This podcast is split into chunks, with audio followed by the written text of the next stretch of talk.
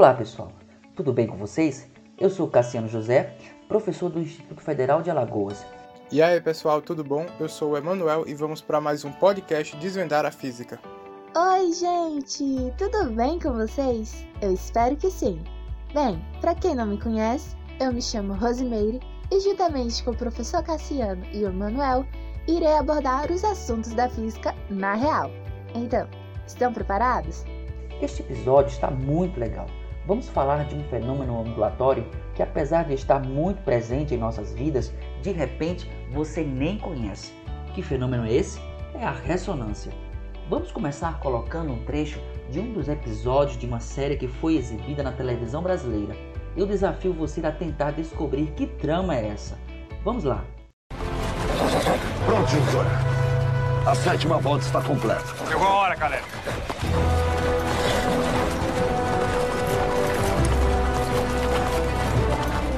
Sacerdotes! Um longo toque de trombetas! Agora! Atenção, exército! É agora! Gritem! Gritem com toda a força dos seus pulmões! O Senhor lhes entregou a cidade!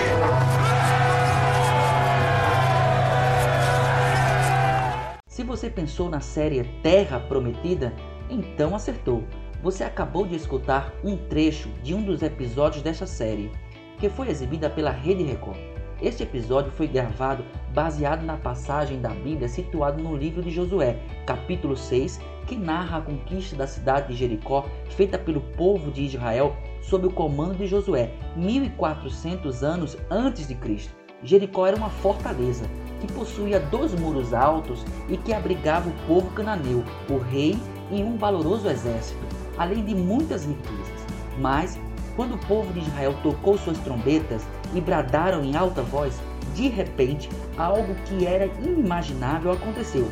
Parte das muralhas de Jericó veio abaixo, o suficiente para a entrada do povo de Israel e a destruição da cidade. Talvez você esteja se perguntando: é possível destruir uma grande muralha por meio dos sons emitidos pelas trombetas e gritos? Como podemos responder essa pergunta à luz da física? Qual é o fenômeno físico por trás disso? Neste episódio, também falaremos de uma brincadeira que já foi realizada em programas de televisão, que deu até prêmios para os seus participantes, que é a quebra de uma taça usando a garganta. Com certeza, a quantidade de energia emitida num grito é muito importante para trincar uma taça, mas será que para quebrá-la basta apenas ter uma voz potente? Ou será que existem outros fatores físicos importantes neste processo? Quer saber a resposta para essas perguntas? Então eu convido você a ficar conosco até o final, porque aqui você aprende física com os exemplos da vida real. Para respondermos às perguntas realizadas anteriormente, é necessário primeiro explicar o fenômeno da ressonância. Existem vários tipos de ressonância, entre as quais destacamos a ressonância mecânica, elétrica, magnética e sonora. Neste estudo, abordaremos exemplos de ressonâncias mecânica e sonora. Para começar, vamos iniciar o estudo dando exemplos de ressonância mecânica. Considere um sistema físico que tem a capacidade de vibrar e quando o sistema é excitado, ele oscila numa frequência que lhe é característica. Ou seja, quando uma força é aplicada nesse sistema, transferindo energia, o mesmo executará um movimento oscilatório com uma frequência bem específica. Alguns sistemas admitem uma única frequência natural de vibração e outros mais de uma. Para ficar mais claro, vamos considerar o exemplo de um pêndulo simples. O pêndulo simples é um dispositivo que consiste de um corpo de dimensões desprezíveis preso a um fio inextensível que oscila em torno de um ponto fixo. Quando o pêndulo é excitado, ou seja, quando ele é afastado da posição de equilíbrio por meio da aplicação de uma força e depois solto, o corpo preso ao fio passa a oscilar, realizando um movimento de vai e vem em torno da posição de equilíbrio, que é o ponto mais baixo do seu movimento. O pêndulo oscila numa única frequência natural representada por F, e seu valor pode ser calculado usando a seguinte equação: F é igual a 1 sobre 2π multiplicado pela raiz quadrada de g sobre L, onde g é a aceleração da gravidade e L é o comprimento do fio. O segundo exemplo de um sistema físico capaz de vibrar quando excitado é o sistema massa-mola. O sistema massa-mola é composto por uma mola ideal de constante elástica K presa a um bloco de massa M, quando uma força é aplicada ao bloco, movendo-o a partir da posição de equilíbrio, o sistema também realizará um movimento oscilatório. O bloco vibrará também numa única frequência natural e seu valor é calculado através da equação F igual a 1 sobre 2π multiplicado pela raiz quadrada de K sobre M. O pêndulo simples e o sistema massa-mola são dois sistemas físicos que, uma vez tendo sido excitados, ou seja, tendo recebido energia, eles oscilarão indefinidamente. Claro que desprezando as forças dissipativas, que são a força de resistência do ar e a força de atrito. Agora, uma vez que o pêndulo simples ou o sistema massa-mola começaram o seu movimento oscilatório, e uma força externa for aplicada ao bloco ou ao corpo preso ao fio, no mesmo ritmo e favorecendo os seus movimentos, perceba que a amplitude dos seus movimentos aumentará. Em outras palavras, o bloco ou o corpo preso ao fio atingirão posições cada vez mais afastadas da posição de equilíbrio. A esse efeito, damos o nome de ressonância. Portanto, a ressonância mecânica acontece quando um sistema mecânico recebe energia por meio da aplicação de forças, fazendo-o oscilar com amplitudes cada vez maiores. A entrega dessa energia ao sistema é feita no mesmo ritmo da oscilação do sistema. Rosemary, eu gostaria de fazer uma pergunta. As porções de energias fornecidas ao sistema durante a ressonância deixará o sistema mais rápido ou seja, sua frequência de oscilação aumentará cada vez mais? Não, professor. Se observarmos as equações da frequência do pêndulo simples e do sistema massa-mola, que o senhor falou anteriormente, concluímos que a frequência de oscilação do sistema não depende da quantidade de energia recebida pelo sistema. No caso do pêndulo simples, a frequência depende apenas da aceleração da gravidade e do comprimento do fio. Já no caso do sistema massa-mola, a frequência de oscilação depende da constante elástica da mola e da massa do bloco. É importante destacar mais uma vez que a energia recebida pelo sistema está relacionada com a amplitude do seu movimento. Durante a ressonância, à medida que o sistema vai recebendo energia, a sua amplitude de oscilação vai aumentando cada vez mais.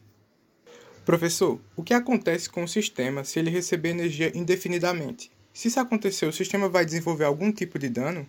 Excelente pergunta, Emanuel. Mas primeiro seria importante falar sobre a ressonância sonora, até porque nos ajudará também a responder às perguntas feitas no início deste podcast. Para entendermos o que é ressonância sonora, considere um objeto colocado próximo a uma fonte sonora. Sabemos que todo material é formado por átomos que estão vibrando na sua frequência natural de oscilação. Como o som emitido pela fonte é uma onda de pressão, esta onda irá interferir na vibração dos átomos desse objeto. Se a frequência de vibração dos átomos for igual à frequência do som emitido pela fonte sonora, a amplitude do movimento dos átomos aumentará. Isso é o que chamamos de ressonância sonora. Vamos agora responder às perguntas feitas no início desse podcast. Vou repeti-las. É possível destruir uma grande muralha por meio dos sons emitidos pelas trombetas e gritos? Para quebrar uma taça, basta apenas ter uma voz potente? Ou será que existem outros fatores físicos importantes neste processo? Na ressonância mecânica, um sistema mecânico pode ter o limite de elasticidade ultrapassado, o que pode provocar o seu rompimento. Isso pode ter acontecido com as muralhas de Jericó, a narração da queda das muralhas de Jericó, feita pela Bíblia, é um fato verídico. Segundo o professor Rodrigo Silva, doutor em arqueologia pela USP, o arqueólogo britânico John Garson confirmou em 1936 que a área que antes tinha sido confundida como sendo uma colina de lixo pelo arqueólogo Edward Robinson é de fato o que restou da antiga cidade de Jericó.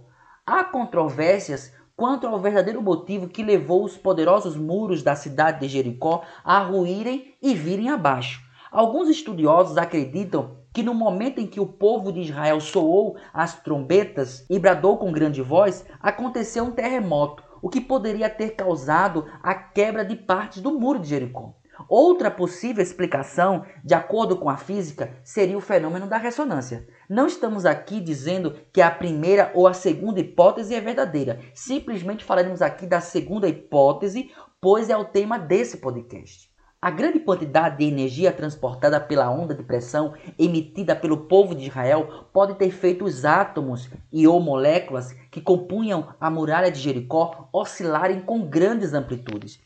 A contínua transmissão de energia a esse sistema, feita na mesma frequência de oscilação natural, possibilitou o aumento da amplitude do movimento dessas partículas até um ponto crítico, causando o rompimento das ligações entre esses átomos e ou moléculas. Professor, podemos usar a mesma explicação da queda dos muros de Jericó para explicar a quebra de uma taça de cristal com um grito, não podemos? Isso mesmo, mas tem um detalhe, Rosemeire. Segundo uma matéria publicada no site Scientific American Brazil, as taças de vinho são especialmente ressonantes devido à sua estrutura tubular interna oca. Se uma pessoa conseguir cantar no tom exato, sua voz fará as moléculas do ar em volta da taça vibrarem em uma frequência, forçando-a a vibrar também. Se a nota emitida for suficientemente alta, o copo irá vibrar até quebrar. Esta mesma matéria também relata uma importante fala do professor Jeffrey Kizar, um engenheiro mecânico da Columbia University.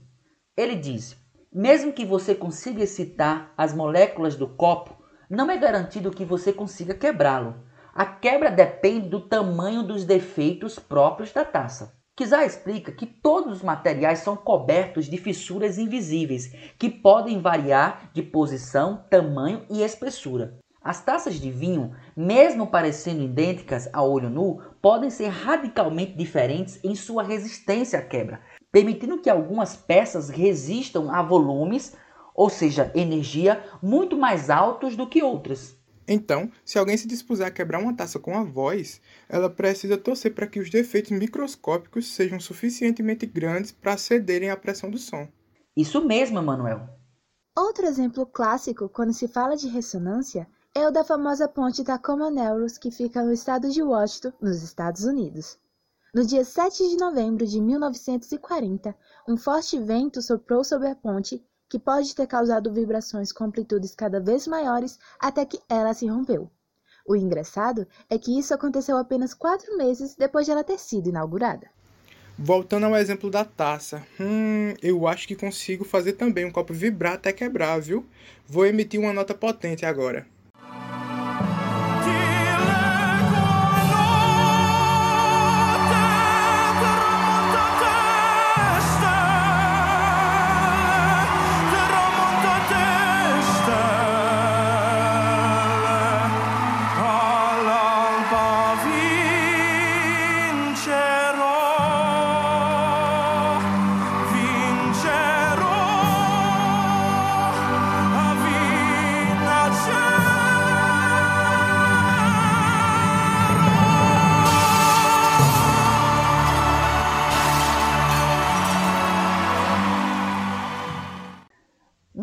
Você conseguiu quebrar uma taça, Emanuel? Eu não sabia que você tinha uma voz muito potente. Acabamos de descobrir mais um talento seu. Estamos chegando ao final desse podcast. Espero que vocês tenham gostado. Vejo vocês na próxima postagem, porque aqui você aprende física com os exemplos da vida real. Então foi isso, pessoal. Muito obrigado por ouvir até aqui. Siga o nosso Instagram, arroba Física na Real, curta, deixe seus comentários, compartilhem e tamo junto. Até a próxima. Lembre-se de compartilhar e de acompanhar os nossos podcasts. Presente nas principais plataformas: Spotify, Rádio Public, Anchor, Break, Pocketcast e podcast do Google. Se inscreva para receber notificações a cada novo podcast.